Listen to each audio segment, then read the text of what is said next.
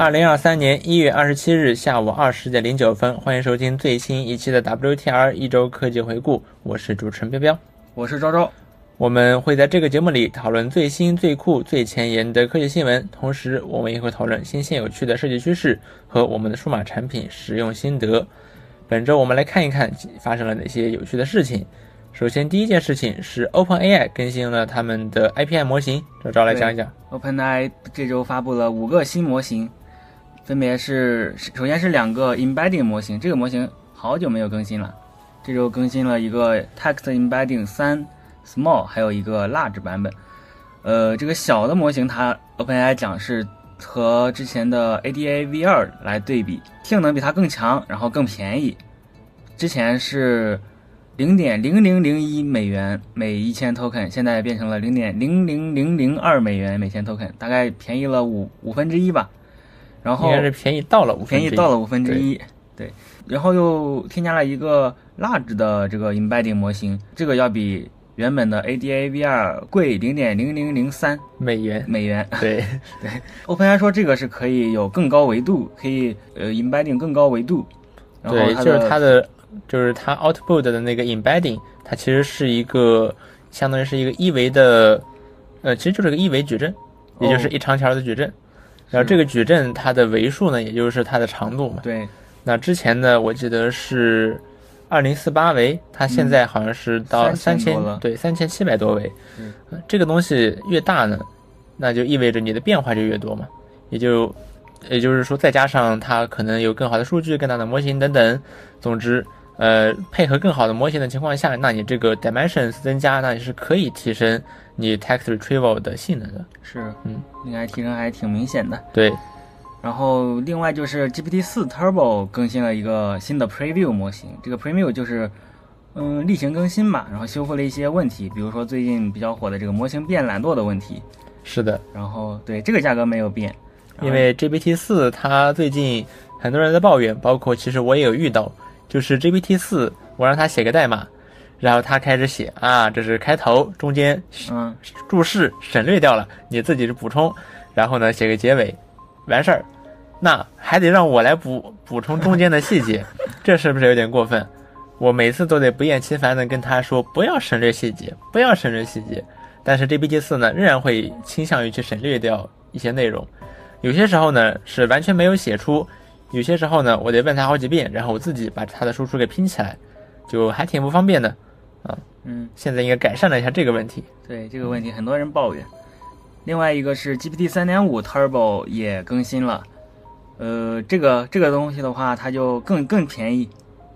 之前之前是之前多少钱来着？有点忘了，但是它的价格更便宜了。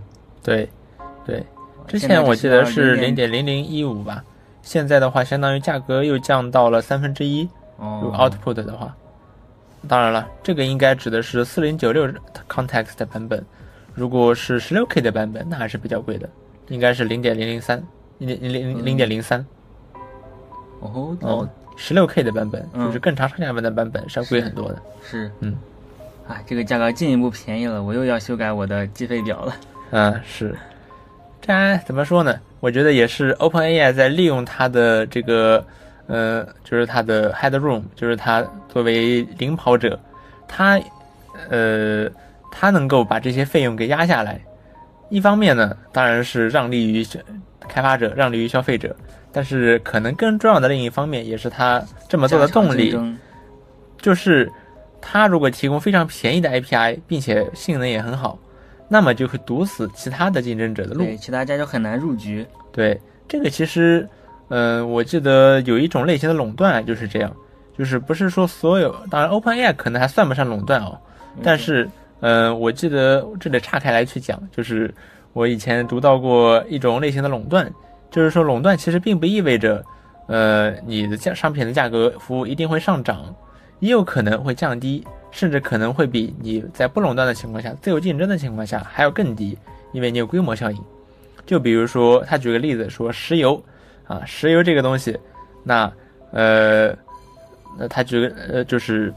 在过在过去的几百年里面，其实价格是不断不断不断在下降的，但是与此同时呢，它却是一个垄断企业，为什么要这么做？为什么这个企业要这么做？是因为如果出现了一个新的竞争者，然后这个竞争者如果说，哎，我能做的比你比你便宜，然后你价格又特别贵，那么你的很可能在你的转瞬之间，你的竞争者就可能会变得特别大，你的竞争对手会变得特别大。但是如果你把价格压得特别低，以至于除了你别人都没有利润可言，那么就没有人会愿意进入这个行业，那你就永远处于垄断地位，你就可以永远活下去。是，当然了，这是在自由竞争的情况下。嗯，在我国的情况还不太一样。嗯呃，我国的话，这这石油行业完全不是一个自由竞争的行业啊，所以说不存在这个问题。嗯，然后下面一个事情是，三星本周发布了 Galaxy S24 系列手机，包含 S24、S24 Plus 和最牛逼的 S24 Ultra。这个 S24 Ultra，呃，外观上看呢，和上一代几乎没有区别。当然了，上一代也和上上一代几乎没有区别，上上一代也和上上上一代也几乎没有区别。嗯，这基本上这个外观。这基本上也是现在智能手机行业的一个常态了吧。然后这个，但是有一个，这是这次有一有一点小特别，特别在哪儿呢？就是这一次啊，呃，三星采用了非常创新的钛合金边框 和钛原色的手机颜色。真是创创有信心呀！嗯，这从来没有在别的什么苹果的手机上见到过。对，是的，嗯，而且我看这个 S 二三 U S 二四 Ultra 它的黑边好像变大了，它好像是不再用那个曲面屏了，对，它现在变成了一个完全的直屏。但是它有曲曲边，但屏幕是完全直屏。对，有曲边吗？我看它好像基本上曲边也没有，哦吼，嗯，就完全直屏。所以因为直屏的话，所以屏幕边框看起来确实会大一点。嗯，呃，只能说，我记得三星以前啊是第一个去做这种曲面屏手机的。那个时候，它不是做了那个什么 S7 Edge 吧？就是它的手机侧面会弯下去一大截，你可以在它会在那个上面去摆了一些软件，你可以快速启动什么的。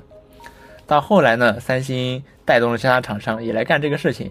其实曲面屏的好处就在于，它可以让你的左右边框看起来特别的窄，看起来就非常有吸引人，非常有未来感。对，但是呢，有一个问题，就是它确实不太行，因为你的文字到了边缘的部分就会弯曲，那弯曲了，那这个字儿怎么读呢？至少会变得难以阅读。所以说，实用性的角度来讲，这个曲面屏是完全不合格的。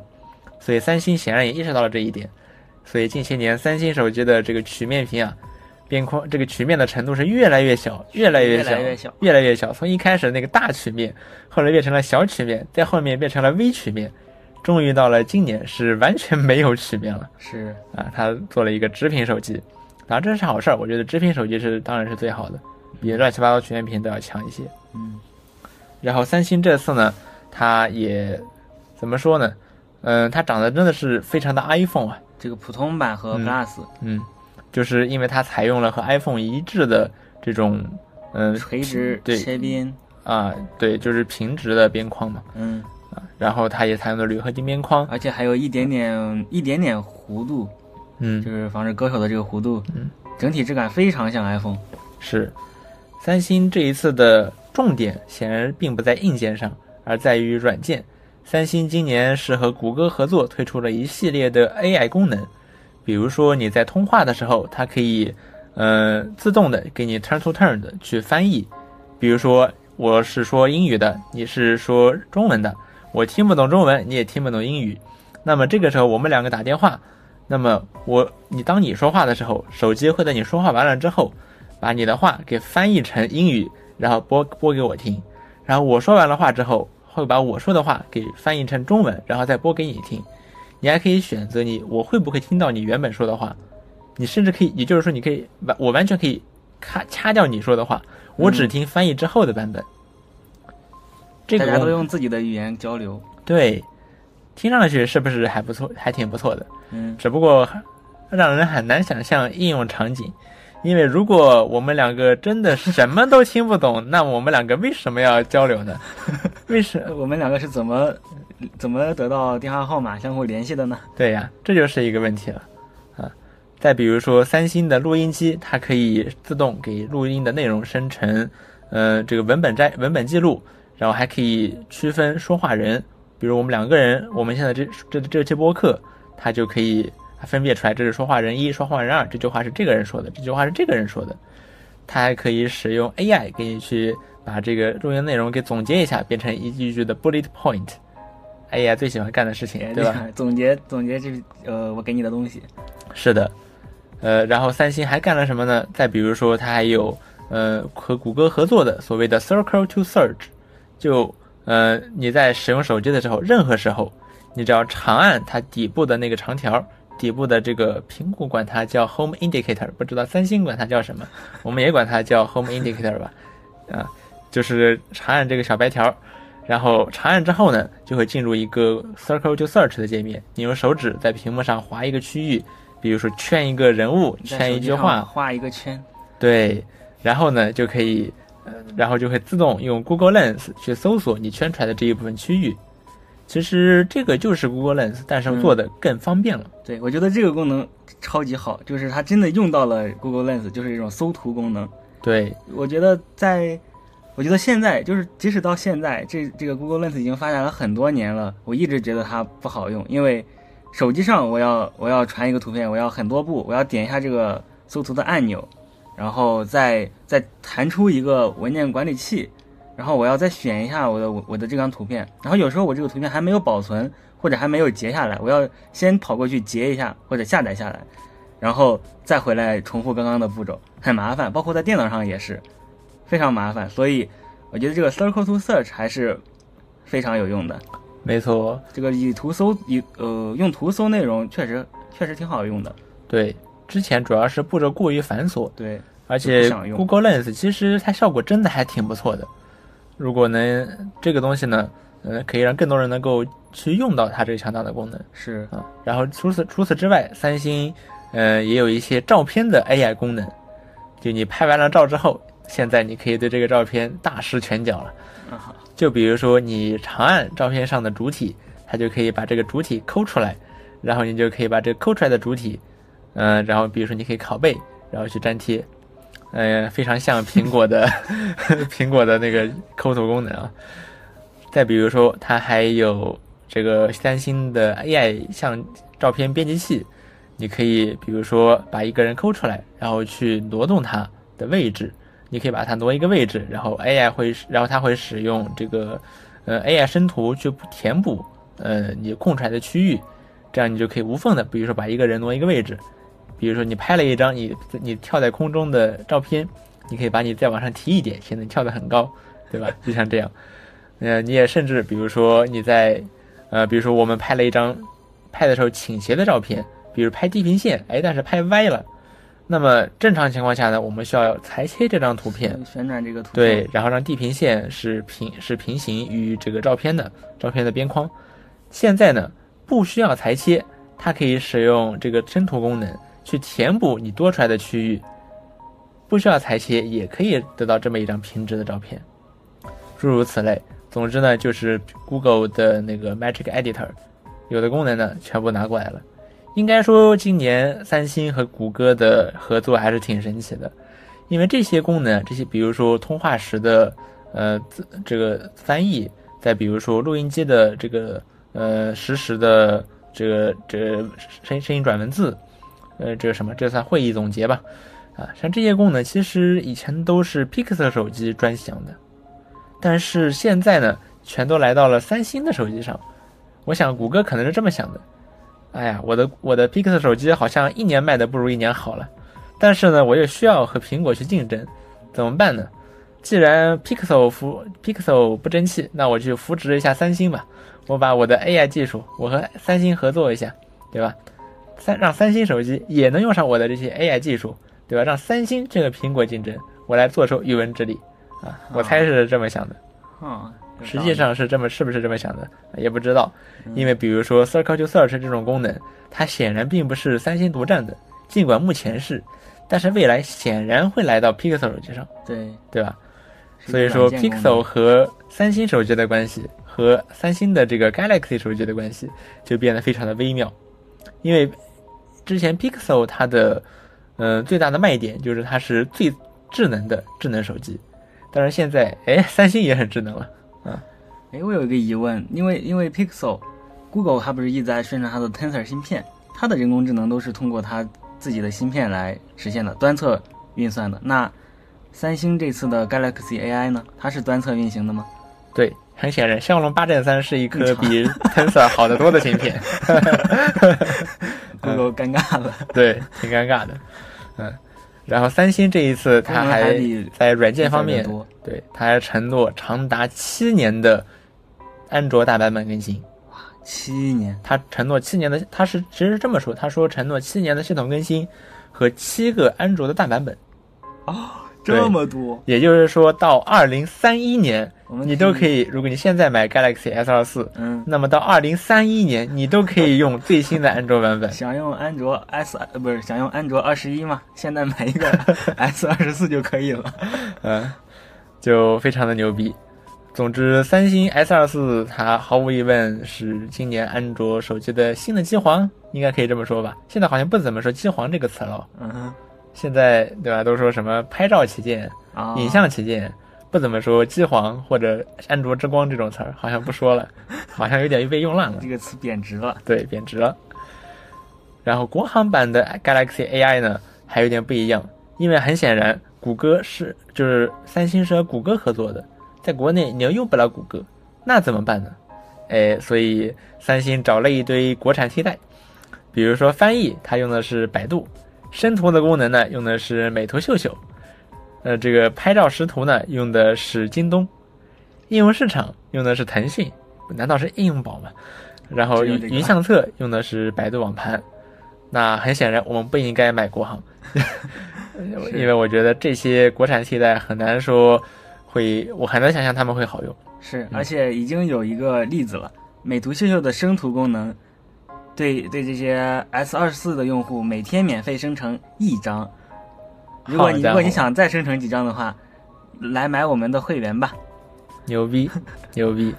应该说国行国行版的三星手机现在确实是销量非常的低迷啊。是。它现在已经从以前的呃叱咤风云的头几名，已经跌落到了其他里面了。是。现在统计市场份额都不会统计三星手机了。它变 other 了。对。所以说，因为没有这么多需求，没有这么多用户，所以说三星手机，比如说它的云功能就关停了。前两年换成了百度网盘，是。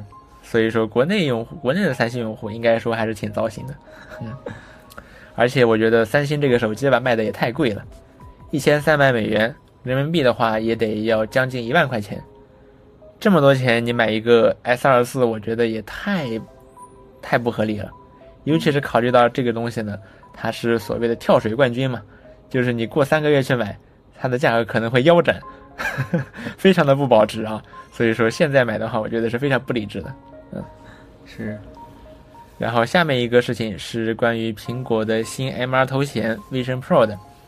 Vision Pro 呢，这周又有一些新的，我们就知道了一些关于它的新信息，就比如说苹果居然写了一个 Q&A。说包，他就居然就写了说，如果你在非美国的地区去使用 Vision Pro 会发生什么？因为目前呢，Vision Pro 它不是只在美国发售嘛？那么如果你执意要在非美国的地方去使用，那会怎么样呢？那苹果就解释了一下，说，呃，Vision Pro 它会只支持英语，就比如说设备的系统语言、键盘、Siri 听写等等，都只支持英语，并且你的 App Store 也只能使用美区的 Apple ID 登录。并且 Vision Pro 它还有一个额外的配件，就是蔡司镜片。如果你有近视或者远视，那么你可能在订购的时候就会有一个蔡司镜片的选项。这个蔡司镜片呢，它只接受来自美国医生的验光单，啊，所以说，而且它也只在美国地区送货。那么如果你在非美国的区域，那可能这一个也是比较麻烦的。想要订购一个蔡司镜片，你你还得跑美国去搞个验呃化验单、验光单、验光单啊。当然，这个验光单其实也不是什么高级玩意儿，我不知道，比如说我在中国验验一下光，然后美国按照美国医生的格式给我开一张，是不是可以？不知道啊，因为这个东西也不是什么，确实这个不好，也不是什么先进科技啊。嗯嗯，但这个也这但这个，他苹果要求说你他他只接受来自于美国的这个验光单，嗯嗯，那只能只能伪造一个，说不定苹果能看不出来，苹果看不出来，对。然后苹果的 Q&A 里面还写了一个神奇的事情，就是说他苹果说 Q，问题，我能不能在美国买 Vision Pro，然后带到其他国家和地区呢？苹果说啊，我们 Vision Pro 目前只在美国地区销售，巴拉巴拉巴拉，说了一堆无用的废话。我觉得他写的这个 Q&A，昭昭觉得说很没有意义，没有意义。他最后还有一句，呃，他没有正面回答，他他问题是砍来巴拉巴拉巴拉，然后他回答里面没有任何肯定或者否定的词语，最后还有一句，我们正在努力将 Vision Pro 带到全世界，对，就挺神奇的吧非常？官方的说法。嗯，就这种答非所问的风格，不禁让人感觉非常熟悉。嗯 然后它的这个，哎，它这个蔡司镜片还需要什么特殊的配对流程吗？哦，这个是另一件事情，这是下一个事情，就是蔡司镜有一个博主他介绍了一下，或者说应该是爆料了一下这个蔡司镜片的配对流程，这个还比较特殊。首先是蔡司镜片的每一副镜片都有一个个人码，就每个每人定制的一个只属于你的个人码。你在配对的时候，你先你先把这个镜片吸上去，吸到 Apple Vision Pro 上面，然后你还需要扫描这个蔡司镜片那个盒子上面的一个一个配对码。这个配对码应该是一个呃 App Clip，就是苹果的小程序，要扫一下它才能够完成配对过程。哈，所以说这个配对哦，这不是你的蔡司镜片，是吧？会有个弹窗吗？呃会有应该会有个弹窗说配对成功。啊、对，那会有，这是这不是你的蔡司镜片，嗯啊，我觉得这这个东西它可能更多的是，呃，让让让第三方镜片配对的难度更高了，嗯，或者从另一方面也可以看出这个，不是这个东西，我觉得你不需要配对啊，为什么要配对？对，这个是你我你贴上去不就行了？这是我接下来想说的，就是，呃，也许这个这个蔡司镜片它不仅仅是一个度数，因为还有我们人眼的注视点什么的，还有还有就是我们眼睛常看的位置，嗯。还有它还有苹果的这个 Vision Pro 里面不是有一个眼球追踪嘛？那它肯定，那这个镜片肯定也会干扰这个眼球追踪，也许吧，也许吧大。概可能，对，所以可能也可能也有这方面的考量，也可能是有防止第三方镜片的考量。是。考虑到后面我们要说的事情，我觉得苹果现在干这种事情不出乎我们的意料。是嗯，但我还但我还想到一点，那我去配一个隐形眼镜，是不是就不需要蔡司镜片了？嗯，是，但是我觉得隐形眼镜吧，我是不太想戴嗯啊，我觉得可能会对角膜之类的有损伤。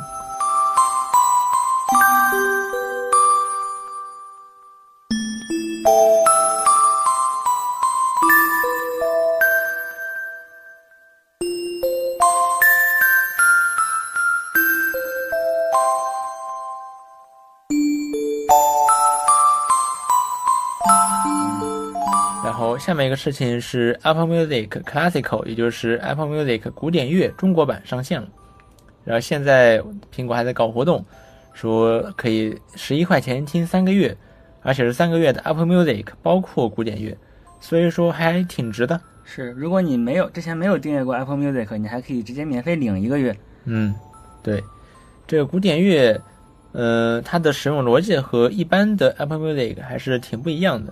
它确实在 App 的体验上对古典乐做出了优化，就比如说它有专门的，比如说什么曲目嗯，的这个 section，然后你就可以，比如说你可以收藏一一个古典乐，它可能非常长，可能有四十分钟或者很长，它分成了好多个章节或者说曲目，你可以只收藏只只收藏其中的一个曲目，然后你就可以反复的去听这一个部分，而不用这一小段。对一小段。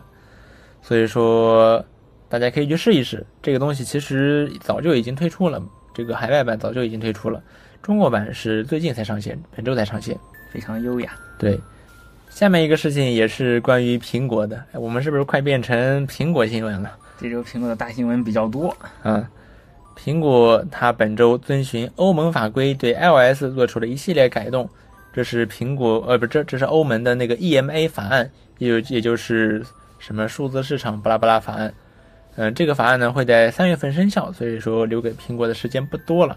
它在最后时刻终于呃做了一系列改动，包括比如说允许第三方应用商店在 iOS 上面仅限欧盟地区。但是呢，这个不这个里面其实有非常多的坑，主要是在于如何收费的问题。你以为有了第三方应用商店之后，苹果会白白让这些应用商店存在在 iOS 上吗？苹果会放着会让他们就这么不赚他们的钱？No，如果你这么想的话，那你就大错特错了。苹果这里面有非常多的门道啊，它是按什么收费的呢？它是按应用的下载量收费的。一一百万下载量以内不收费，然后如果你超过一百万，那么就要收你的费了。怎么收费呢？呃，就是你的 App 安装量超过一百万次之后，需要为每年为每首次安装的用户支付零点五欧元给苹果，每用户每年零点五欧元。是听上去好像不多，但是呢，我们得考虑，比如说这些大部分的 App 其实，嗯，都是免费下载，并且基本上也不会要求你支付任何东西。即便是这样，那 App 的开发者仍然需要给苹果支付每人每年零点五欧元的这个费用，其实是不低的。这个我们等会儿可以谈。然后对于应用商店，无论 App 的下载量如何，那么每一次下载也都要给 Apple 零点五欧元每年，每一个或者说每一个用户都要给苹果零点五欧元每年。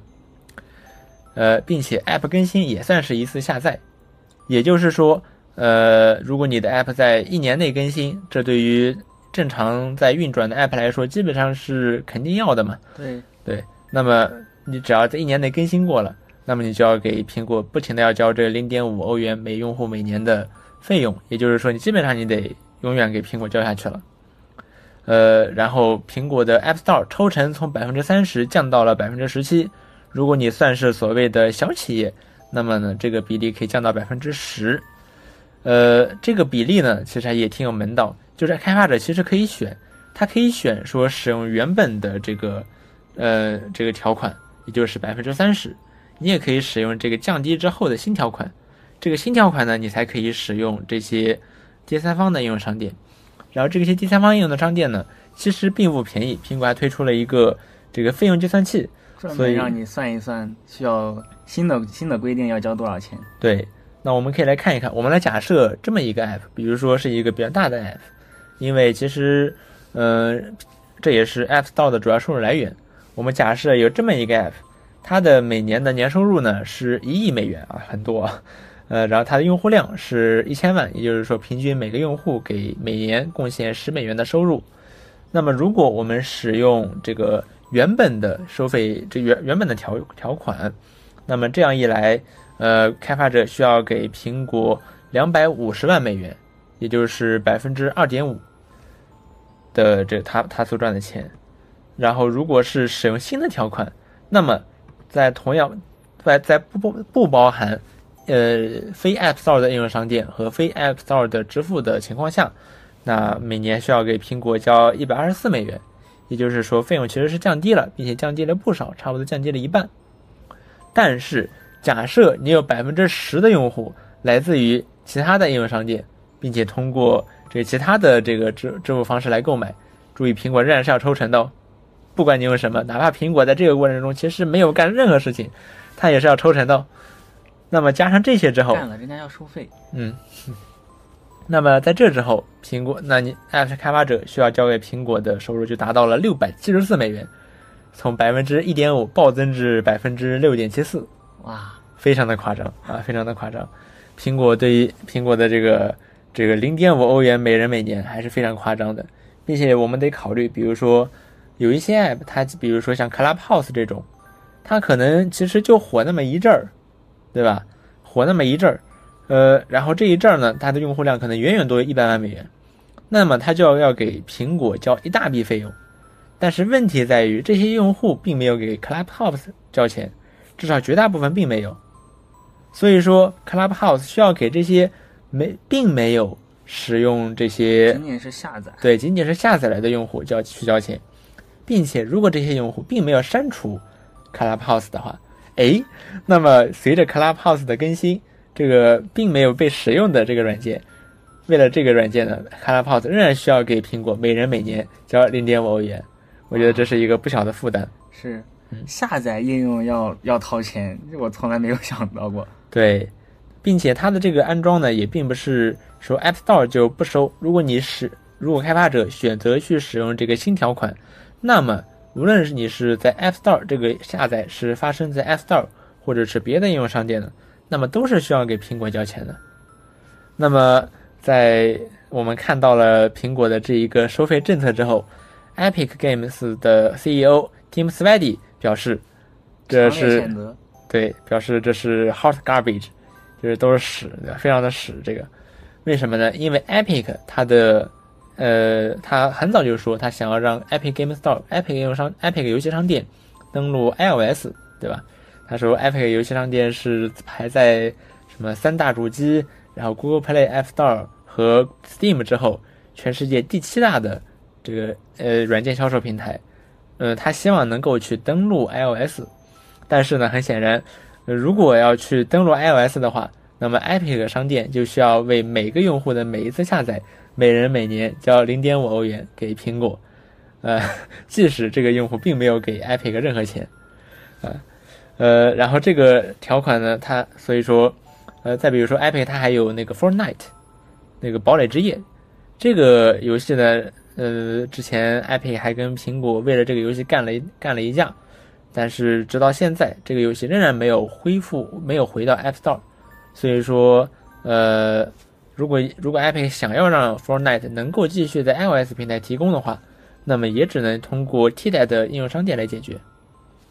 所以说，呃，总之总总而言之，这个苹果的收费政策可以说十分的巧妙，它字面意义上完成了欧盟的要求。你就说 iOS 平台上有没可不可以用第三方应用商店吧？但是苹果在这个过程中钱可一分钱都没少赚哦。是一分钱都没少哦。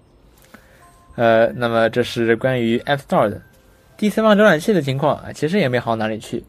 在目前呢，呃，Safari 是 iOS 平台的默认浏览器嘛，并且哪怕你使用第三方浏览器，第三方浏览器也只能使用 WebKit 内核，并不能使用比如说 Chrome 的 Chromium 或者说 Firefox 的 Jekyll 这些自研内核。呃，WebKit 呢，它有好处也有坏处，坏处就是它有很多问题，比如说扩展功能，它只能在 Safari 里面生效，别的浏览器也都是用不了的，啊，诸如此类。并且 WebKit 的性能和兼容性也远远说不得上最好。呃，现在在欧盟地区的消费者，他们升级到新版本的 iOS 之后，打开 Safari 的时候，苹果会让这些用户选，说你是想继承 Safari 呢，还是想用以下热门浏览器的其中一个呢？啊，打开 Safari 时会提示对，对，对，是欧盟要求的嘛。啊，然后你它有允许了其他浏览器内核在 iOS 平台上，啊，但是也是仅限欧盟。Firefox 就表示，这个 Apple 的这个浏览器新规对 Firefox 而言是非常痛苦的一件事情。为什么呢？因为如果 Firefox 想要在 iOS 平台上去推出 Jekyll 内核的浏览器，那这个浏览器只能在欧洲市场提供啊，并不能全球提供啊，对吧？这就非常非常蛋疼。这是这他们要维护两个版本，对，呃，然后这个，而且我们刚才谈到说是 iOS，还真的只有 iOS 哦。欧盟说了 iOS，苹果真的也只开放了 iOS 相关的这些内容，像 iPadOS 是没戏的哦。iPadOS 仍然不能有第三方的应用商店，也不能有呃，应用商店这个嗯其实是嗯存疑的，因为嗯欧盟说的是 App Store，啊，这个是有有可能的，但是啊第三方浏览器没有，第对三方浏览器就只说了 iOS 用户，对，所以 iPadOS 用户就没戏了。没有第三方有呃没有这种第三方的浏览器内核可用。对，就就很就很离谱嘛。苹果在苹果非常字面的执行了欧盟的意思。对在挑所有的空子，对，我们真真的是让我们叹为观止，大开眼界。大开眼界。呃，欧盟还要求苹果去开放呃苹果的 NFC 访问。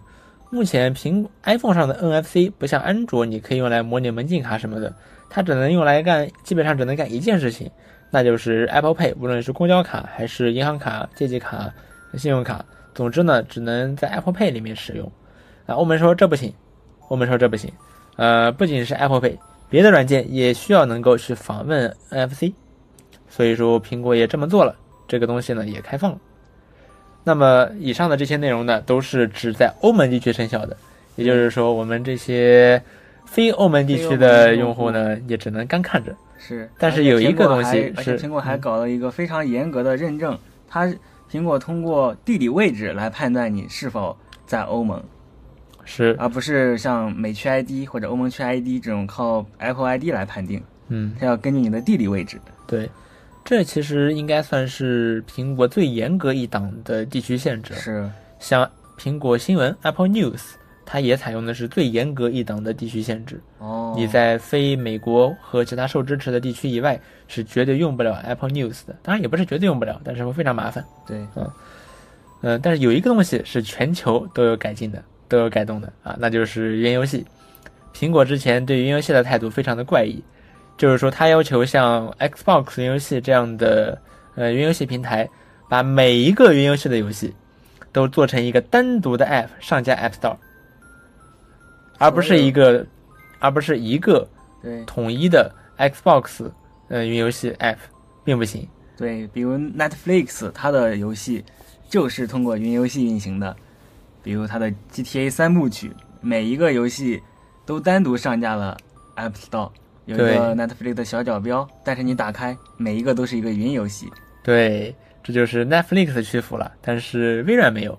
所以在此前呢，iOS 用户想要玩 Xbox 云游戏，那只能用网页版。你可以把那个网页 Xbox 云游戏的网页添加到主屏幕上，然后用那个网页玩，也不是不能用。其实，甚至体验我觉得也不算太差啊，但是还是挺差的。呃，现在呢，苹果的新政策会允许 Xbox 云游戏和像 GeForce Now 这些云游戏 App 可以上架正常上架 iOS 的 App Store。这个我觉得改动是挺好的。对，之前的苹果不知道在想什么，让每一个云游戏的游戏单独上架 App Store，这种事情也想得出来的，这也太离谱了。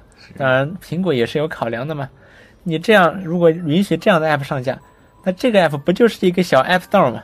对呀只，不过里面的有里面的这些呃软件都是通过云运行的，但这不重要，反正就是小 App Store 嘛，对对不对？你都花时你你你在这个应用里面体验到了其他应用，对呀、这怎么能行呢？嗯，但很显然，苹果现在开窍了。也不是开窍了，是被欧盟锤了一通之后想算了，算了啊。苹果其实最近针对欧盟的这个新欧盟的新的新规啊，其实做了很多改变了。